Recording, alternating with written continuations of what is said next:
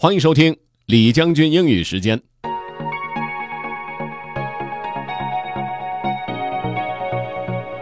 各位好，今天呢和大家一起聊一聊关于健康方面的一篇报道。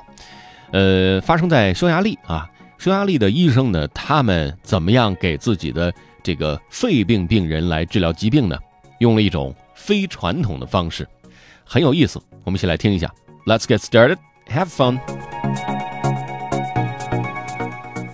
Non-traditional treatment helps people breathe easier by Anna Matteo. A Hungarian doctor is advising her lung disease patients to consider a non-traditional form of treatment, singing. And not just singing while making dinner or washing up at night. As part of their treatment, she wants her patients to sing in public as part of a choir the Reuters news agency reports that the Breathing for the Soul Choir was formed earlier this year. The group recently performed in the ballroom of a hotel in Budapest. The members of the choir come from hospitals all across Hungary.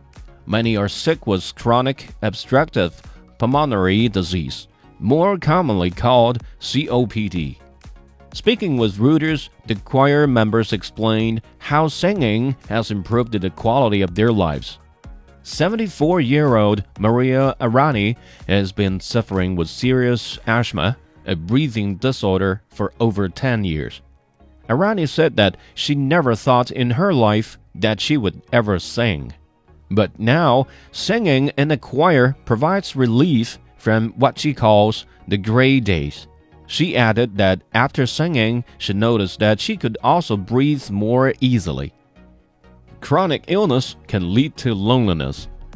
Many lung disease patients and others with chronic disorders can become less involved with other people as they grow older. They may be unwilling to go to new places or to try new things. Over time, if this continues, they can become more and more lonely. Singing with others can be a way to break the cycle of loneliness. Whether it is a choir or any type of singing group, it is a way to make new friends and visit new places.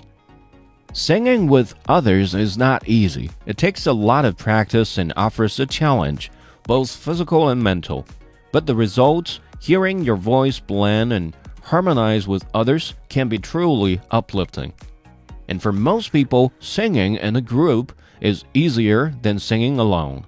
That can be a frightening experience even for the youngest and healthiest among us. Singing in a group not only gives the lungs a good workout, it can give a sense of community. This is strength and a sense of well being in numbers. The Reuters news agency reported the story. Anna Matteo adapted the story for VOA Learning English. George Grow was the editor. 头痛医头，脚痛医脚，听上去很正确，但是呢，往往很多病症是需要用一些特殊的方法来治疗的。这位匈牙利医生所使用的唱歌的方法，确实是一个很好的选择。当然，这可能也要看每个人情况哈，并不是所有人都适合。如果您想回听本期节目，可以关注重庆之声的微信公众号“重庆之声”，点击品牌，进入李将军英语时间就可以了。另外，还可以在喜马拉雅 FM 上搜索“李将军”，就可以找着我了。Okay, that's all for today. Thanks for listening. This is General Li 下期节目见。